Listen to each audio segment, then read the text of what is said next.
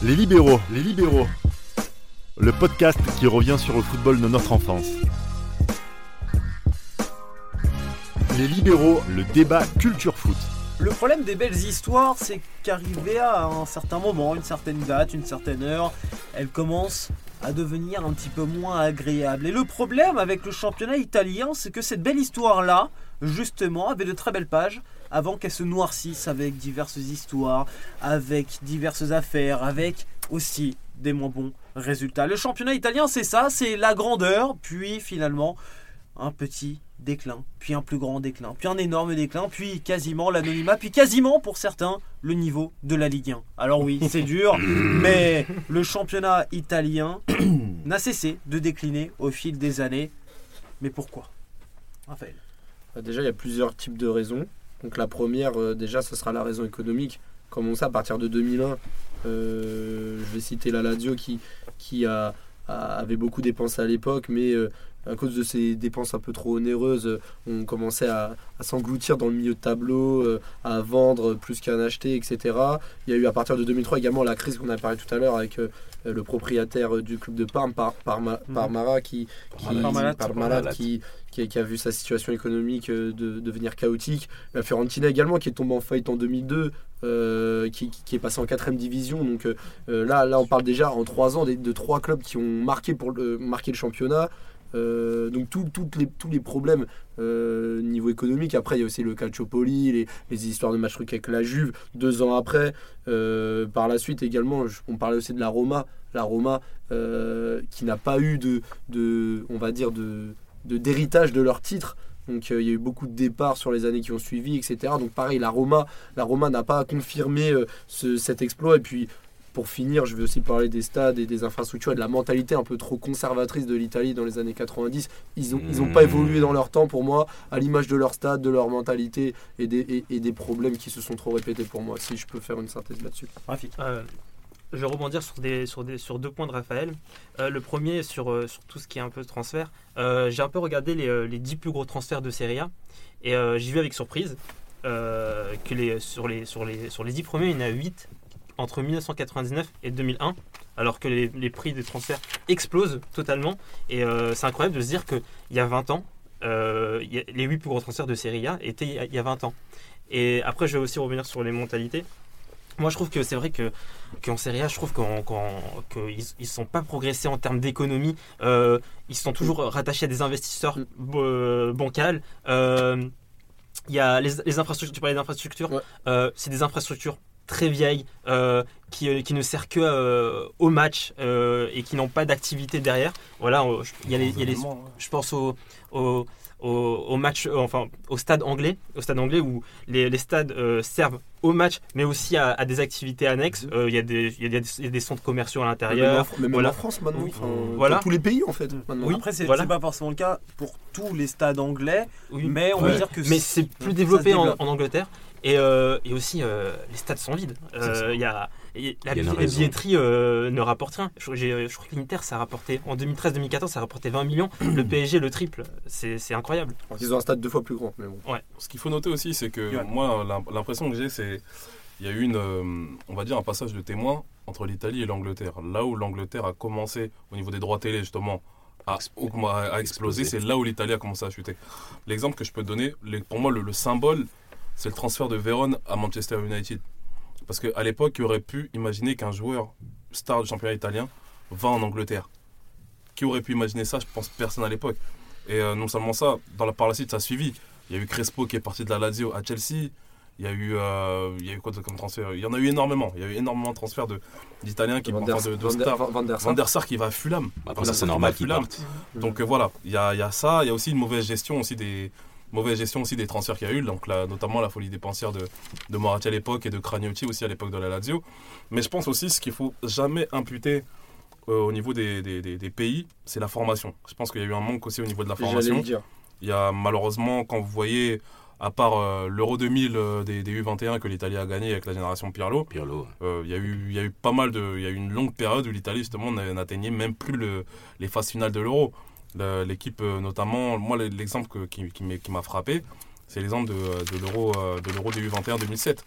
où on voit que l'équipe d'Italie est en train de peiner, elle peine comme pas possible, avec des joueurs comme Graziano Pelle, etc., qui ont par la suite galéré avant de- d'atteindre un certain niveau. Mais, mais, Mais mais, mais pour Johan, t'as même pas besoin d'aller pour les U21. Même les résultats de la Squadra Azzurra, tu vois, euh, à part la victoire en 2006 Mhm. et la finale de l'Euro en 2012, les résultats de l'équipe A de l'Italie, c'est échec sur échec. Euro 2008, la Coupe du Monde 2010, la Coupe du Monde 2014. Alors- la dernière Coupe du Monde, ils l'ont même pas faite. Enfin, je Avant dire, même, On, on va faire une, on va faire une chronologie aussi Mhm. Voilà, du c'est football italien sur toute cette c'est partie. intéressant. Damas, juste pour ce premier tour de table, toi, les- quelles sont les, les causes qui te viennent à Je l'esprit quand rejoins on un parle petit peu du mes confrères. football Je rejoins un peu mes confrères. Il Mm. faut pas oublier que l'Italie a gagné beaucoup d'argent. C'est ça. Fin années 90, même milieu 90, les Italiens ont gagné beaucoup d'argent, notamment par Les coupes de- leurs résultats sportifs. C'est ça. Parce que c'est l'équipe la plus performante euh, au niveau des défis Europe. européens. Mhm. Euh, voilà, finaliste à une trentaine de fois. les ballons d'or, manque. les ballons d'or Ils ont gagné beaucoup d'argent. Avant même de parler des ballons d'or, je parle même de la structure des joueurs. C'est ça. Ce qui se passe, c'est qu'ils gagnent beaucoup d'argent. Malheureusement, cet argent-là est mal redistribué. Ils se concentrent sur des gros joueurs pour payer à un prix fort afin de garder une visibilité. C'est intéressant parce que les, dro- parce que, bah, les droits TV vont, vont suivre aussi, donc il y a de l'argent qui rentre. Mais malheureusement, ce qui se passe, c'est que les Italiens n'investissent pas en termes d'infrastructure et pour, euh, on va dire, suivre le rythme, bah, que demain ça devient un foot marketing. Donc le, le stade qui est aujourd'hui la vitrine d'un club, mais malheureusement les Italiens n'ont pas suivi ce tempo-là. L'exemple le plus frappant, c'est le Stadio dell'Alpi, par exemple. Il a été construit qu'à l'occasion de la Coupe du Monde 90. Et, euh, Et depuis après la Coupe du Monde 90, Mm. ça a commencé à être Et de plus plus en plus, euh, on va dire, déserté. Et c'est c'est un symbole, le fait de- d'avoir ouvert, d'avoir construit le Juventus Stadium avec une capacité moindre par rapport au Stadio dell'Alpi. Mm. C'est tout un symbole, justement. Mais ça montre aujourd'hui la puissance de la Juve. C'est notamment par rapport au taux de remplissage, justement, des stades. Et euh, ça prouve que, malheureusement, les Italiens n'ont pas cette culture-là à l'instar un petit peu de ce qu'il y a en, en France, voilà, de- de- d'aller au stade voir les, les- d'aller voir le match de football. Quoi.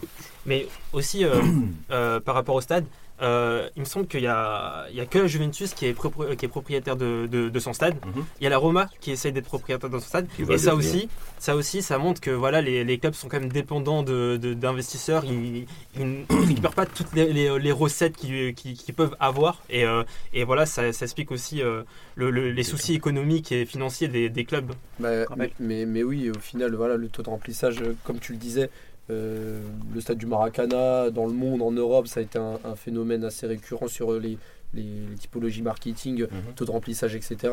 Euh, donc, ouais, la formation, le, comment gérer un club, parce que l'Italie ne gérait pas leur club comme une entreprise, en fait, que ce soit l'utilisation du stade, comme tu le disais, Rafik, que ce soit sur toutes les mentalités. Ils, n'avaient pas cette, cette philosophie de, de se dire qu'un club c'est une entreprise. Et ils l'ont compris trop tard et ils ont ils ont pas pris le train en route. Et, et aujourd'hui voilà et encore dans les clubs que j'ai cités tout à l'heure il y avait aussi Naples qui est à l'image de son stade vétuste. Enfin plein de clubs comme ça qui ont été très très mal gérés et qui, qui- qui ont qui ont qui ont coulé tout simplement qui n'ont pas suivi le rythme très très très très très rapide Mais, du, du ah, football tu- euh, du football business. Tu as, tu as, ok, les Italiens ont compris. Ils ont visé le court terme. Ils nous ont fait rêver. Par contre, derrière, ça n'a pas pu tenir sur le temps.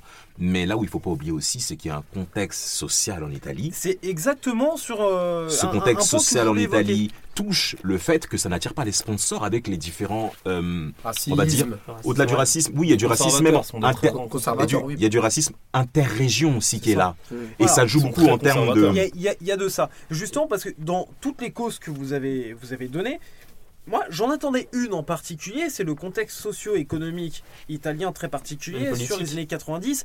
2000 avec une transition politique compliquée et encore aujourd'hui on voit à quel point c'est Mhm. très compliqué de fédérer Oh les oui. différentes régions et d'avoir on va dire des lignes politiques très claires dans chaque parti mais à, à l'époque déjà avec Berlusconi on avait les prémices aussi de transition économique qui est compliquée. Le football, on le sait, c'est aussi le reflet de la société à ce niveau-là. Le, déclin du football italien, c'est peut-être aussi le déclin d'une force politique. c'est- justement ça, le problème. c'est là, où on que se rend tu compte que as- le football tu- et la politique tu- ça tu- va ensemble Tu as, tu as justement cet aspect-là qui manque notamment en Italie, c'est que Une structuration, une vraie structuration mais, des instances. mais le problème, mais au- au-delà des même des instances, c'est que l'économie souterraine est trop forte en Italie ça. et elle touche tout le tout le foot les, italien. ma- les, ma- les ma- les maillots contrefaits les, c'est- les, c'est- les- les c'est-à-dire-.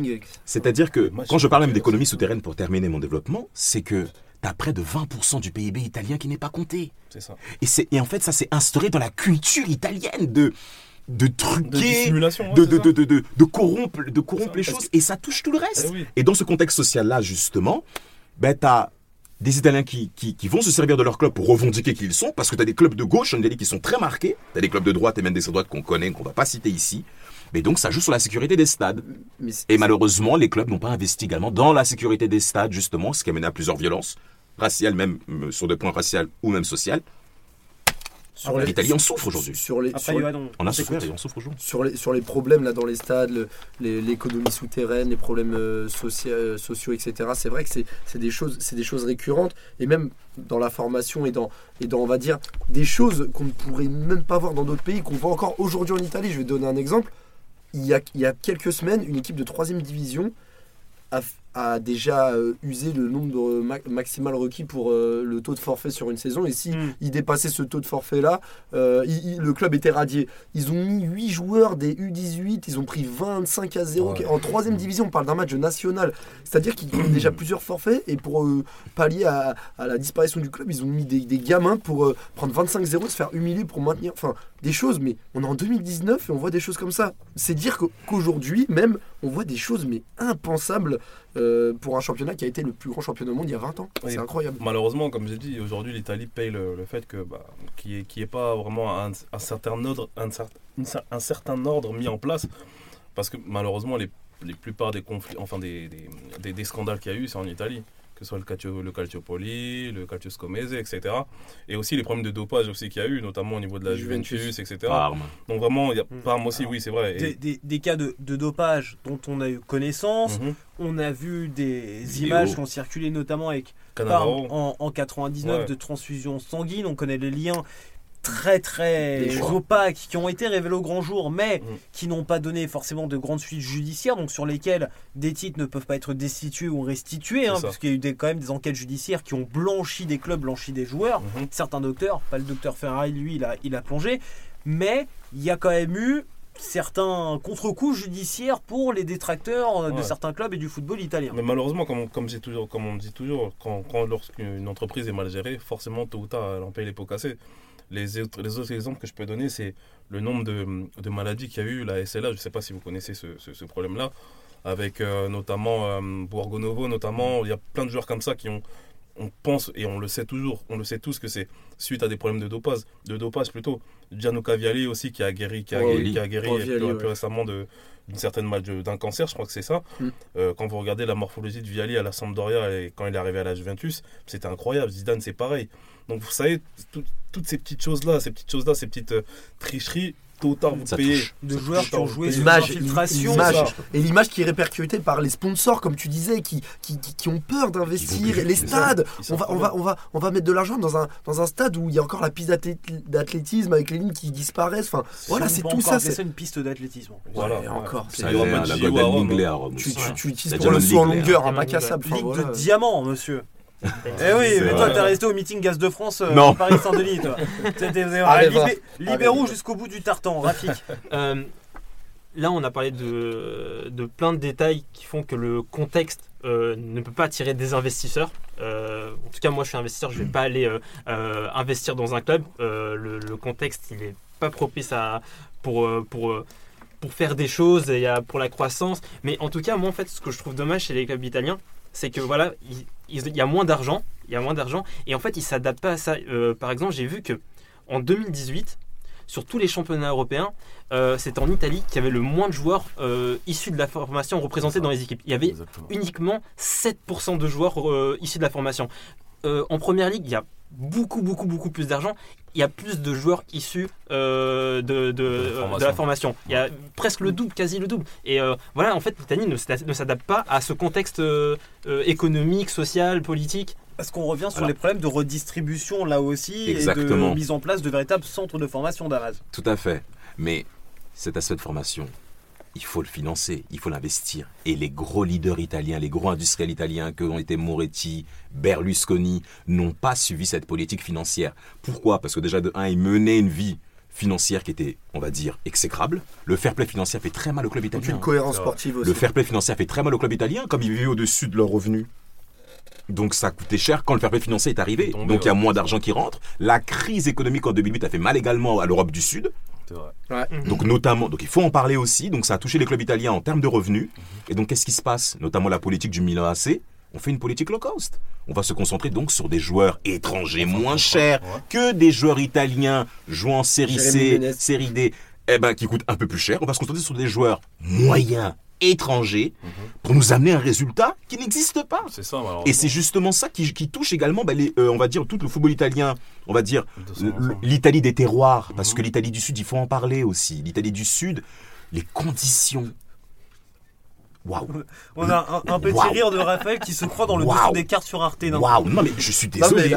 Je suis désolé. Il faut qu'on en parle. L'Italie est un pays à deux vitesses. Et malheureusement, quand le gros leader italien, l'Italie du Nord, n'arrive plus à tenir que- la locomotive de l'Italie du Sud, Mais- Malheureusement, c'est scandaleux. En plus de, en plus de tout ce que vous dites, qui est totalement vrai, rien que le fait de dire que quand tu arrives en 2004 et que chaque année, un de tes gros clubs phares disparaît à cause de problèmes financiers, je l'avais dit, Fiorentina, Parme, euh, plus ou moins Lazio, euh, Naples, et euh, j'en ai oublié un Fiorentina, Parme. Ouais, Bref, c'est ça, Naples, de et- toute manière, avait une relégation sportive. Oui, voilà, mais, manière, oui, mais c'était enfin, c'était, c'était, c'était un petit feu, mais, mais au final, on, on voit rien que tu arrives en 2005, avant le Calcio Mio, tu as déjà trois clubs phares qui, qui ont disparu du- Mhm. d'un seul coup, plus la Juve, plus tout ce qu'on dit, c'est, c'est trop, en quelques années, c'est trop. Et on a vu le Totopol ici, je me trompe pas dans le nom, le scandale aussi de match truqué à travers les paris qui Ouais. était arrivé avant. Totorino. Ou- Totorino. Totorino. Torino. Avec tout Paolo simplement. Rossi, euh, justement. Torino, oui, ouais. monsieur. Paolo Rossi. Ah, Paolo. euh, qui a été qui était dans le coup. euh, Il y avait donc un, on va dire un, les, gens qui s'occupent des bars là, j'ai oublié ce- ce- ce- ces personnes-là, ben, euh, devaient recevoir donc euh, des sous. Ils les ont pas eu, ils se sont plaints. C'était deux, deux commerçants, pardon, Mhm. deux commerçants italiens qui se sont plaints. Ah, donc euh, l'enquête a commencé à être levée parce qu'ils se sont plaints justement de l'arrivée ben, de leur part à eux dans l'affaire qui n'a pas été donnée. Et donc plusieurs ont été jugés. La Lazio a été touchée. Euh, euh, Piacenza a été touché et notamment Paolo Rossi qui a été interdit pendant deux ans de football. Ouais. Il est revenu. Suspendu. Suspendu. Deux ans. Suspendu. Colossal, hein, mais dis il est revenu pour le mondial 2002. Euh, le mondial 82, pardon. Ouais, Il est revenu pour le mondial 82. Il est Et fait et- Ah bah, mais c'est vraiment contre le Brésil. mais c'est une magnifique histoire parce que Comme il est- Ronaldo, il mais est pas pour les mêmes suspendu raisons. deux ans. Voilà, c'est ça. Pas pour les mêmes Comme raisons. Ronaldo, pas pour les mêmes Voilà. raisons. Mais Et il le même résultat au final. 6 buts, champion du monde, ballon d'or. Et ce qui, Incroyable. Ce qui est intéressant à noter aussi, c'est que le- le- même les victoires du football italien, les, les victoires qu'il y a eu du football italien, ça a montré aussi une certaine, une certaine chute, dans le sens où quand vous regardez dans l'équipe qui a gagné la Coupe du Monde 2006, il y a pas mal de joueurs qui venaient vraiment euh, Des clubs. deux touchés. ans avant, qui venaient dans des clubs euh, vraiment de, des, des clubs dont, euh, des clubs de seconde zone. L'exemple que je peux donner par exemple c'est Grosso qui venait de, de Pérouse, Pérouse qui descend l'année où il signe à, à Baron, Palerme, Palerme qui monte justement. Il y a Zaccardo Barzagli. aussi, il y a Barzagli. Barzagli, il y a Luca Toni aussi qui vient de deuxième division. Voilà, vous voyez, il y a même le gardien numéro 3, Marco Amelia, qui vient de Livourne. Donc ça montrait aussi justement qu'il y avait pas mal de. Il y avait pas mal de. Enfin, ça montrait justement la chute, en fait, la, chute du football italien à travers cette victoire. Moi, je pense que ça, ça fait partie. D'autant plus que quand vous regardez l'Euro 2008 qui suit après, l'Italie, euh, en 2008, elle est catastrophique. En 2010, elle se fait éliminer dès le premier tour. Donc Ouais. voilà, je pense que vraiment, c'est- c'est- ce sont des prémices justement de- Ah, d'une ouais. certaine Et chute à ce Il niveau-là. y, a- il y a la finale de 2003 aussi de Ligue des Champions. On, peut- on- on- on s'y arrête un petit peu. Trois, demi-finalistes Ouais, sur voilà, quatre sont je- Je italiens. voulais qu'on fasse la chronologie en partant plutôt de l'époque plus lointaine pour arriver à ce qui est le, le plus proche de nous. Mais Mhm. on, on va prendre le fonctionnement inverse. On voit la Coupe du Monde 2006. Clairement, une Coupe du Monde bon, qui, qui est particulière avec cette It- Italie-là. Costaud, qui l'emporte. Le, le champion dégueulasse, hein, comme on pourrait Je dire. suis pas euh, d'accord. 9 buteurs différents. non, non, non. 9 de- buteurs comme on pourrait dire de manière totalement ironique et bien française quand on n'aime pas les équipes qui jouent avec 27 joueurs devant. Et qui nous battent. Référence à 2016. Neuf coups. Ouais. Donc tu vas pouvoir euh, souffler un coup, je n'ai pas dit ça en le pensant. Ouais, quand même. 2003, du coup Raphaël, trois demi-finalistes, une Ouais. finale 100% italienne. Inter Milan, euh, Juventus et Milan AC euh, avec, euh, Contre le Real. Contre le Real. avec le, ouais, le Real. Ça fait quand même 3. Ça, ça fait penser à, à, à cette Ligue des Champions 2008-2009 avec les trois clubs anglais. À, à- à ce moment-là, on savait que, que le championnat d'Angleterre, euh, culminé de toutes les stars, des performances européennes, bah, six ans plus tôt, c'était c'était l'Italie. En fait, ça, c'était concrètement, c'est le point culminant justement du début de la chute du football italien. C'est ça. Ouais. Surtout quand vous regardez l'année d'après, les deux exemples que je peux vous donner, c'est quand vous voyez que C'est Sochaux, par exemple, tient tête à l'Inter de Milan. Mm. Euh, L'Inter de Milan qui se fait éliminer par Marseille juste après. Juve qui se fait battre. Non, non, non, en 2000 c'était Ah, en en 2004, 2004, 2004, 2004 oui. avec Santos, etc. Ouais. Quand vous regardez aussi, euh, par exemple, en Ligue des Champions, que la Juve se fait éliminer par le Deportivo dehors. de la Corogne. Le Milan AC aussi, qui, Ouais. qui, en gagnant 3 ou 4-1, 4-1, je pense, à, à 4-1. Milan, se fait se fait rattraper par le Deportivo La Corogne.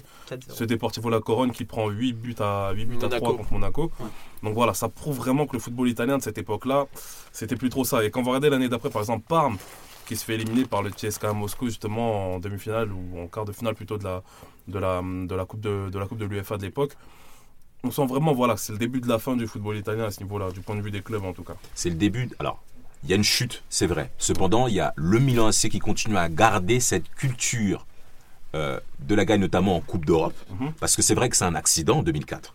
Mais en 2005, ils repartent en finale. En 2007, ils sont encore là pour gagner. Et En en 2006, ils sont en demi face au Barça. Et en 2005, c'est un accident aussi? 2005, bah, ils sont en finale en fait. Donc on peut pas dire que on peut pas dire que c'est que comme quoi ils ont chuté en à Il y a fait. les circonstances du match, quand même, Oui, mais le, match, mais le match, mais personne ne voit le Milan se faire battre 3-0 Moi, je comme ça bien, après la première mi-temps qu'il fait. Mais Mais le Milan est reste là. malgré tout régulier. Concernant l'Italie, oui, Voilà. mais pas le Milan. Pas le Milan. Le Milan continue à rester performant en Coupe d'Europe. Mais, mais, mais ce qui se Faut passe, pas oublier le Quack de 2002. c'est Le que Quack de 2002, ils se font éliminer par. ouais, mais en fait ils font les deux 5 ans, euh, ils font les deux 5 équipes de ans. Milan Ils se font- éliminer par le Feyenoord Rotterdam et par le et par le, le Borussia Dortmund. Ça faut pas oublier ça aussi. Oui, mais c'est justement c'est ce que c'est ce que tu dis. C'est Mhm. le début de la fin côté italien.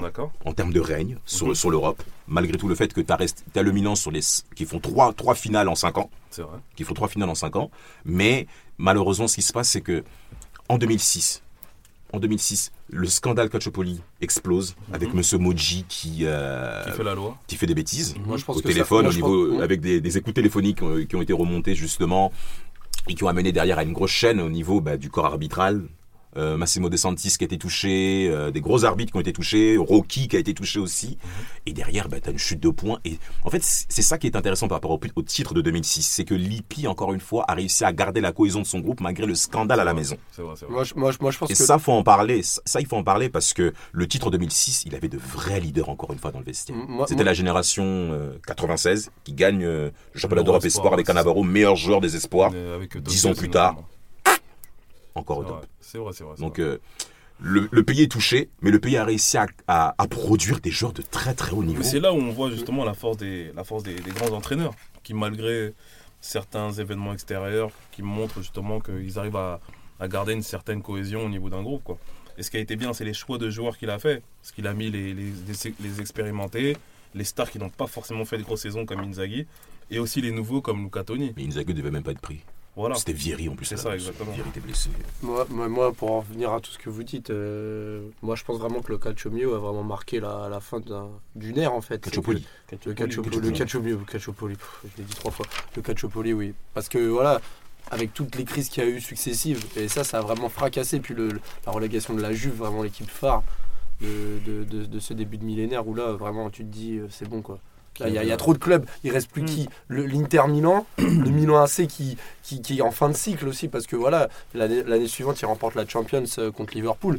Mais, mais voilà, il y a, il y a- il y a, il y a du Shevchenko, il y a, il y a du Shevchenko qui est parti, il y a, il y a du Sidorf qui vieillit. Enfin voilà, il y, a, il y a une génération qui va bientôt partir. Donc il y a, il y a quoi après ça Il y a quoi après ça Il y a pas, il y a, il y a pas grand chose en fait.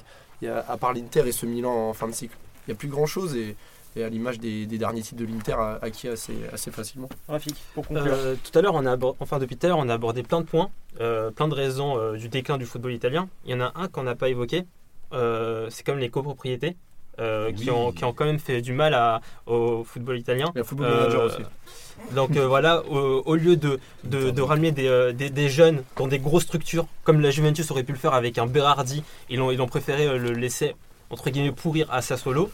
Et, euh, et donc voilà, donc ça, ça, ça, ça, ça laisse des, des, des, des espoirs euh, s'enliser dans, dans une série B qui, où il n'y a pas de niveau. J'ai l'impression que quand, quand il y a les, euh, quand il y a deux ou trois- enfin quand il y a trois clubs de série B qui montent en série A, il y en a, il y en a toujours deux qui font une, qui font une, une- une saison catastrophique. Mm. L'année dernière, c'était euh, Benevento, saison catastrophique. Euh, là, il y a, a mais ça se termine toujours avec un, un, un- Pescara un aussi. championnat à 18, à 18-20 points. Et euh, voilà, donc euh, la aussi ont fait du mal au football italien. En tout cas, ça, avec le, enfin, le modèle, enfin, la situation financière économique des clubs, ça n'a pas aidé euh, le, football italien à rester au haut niveau.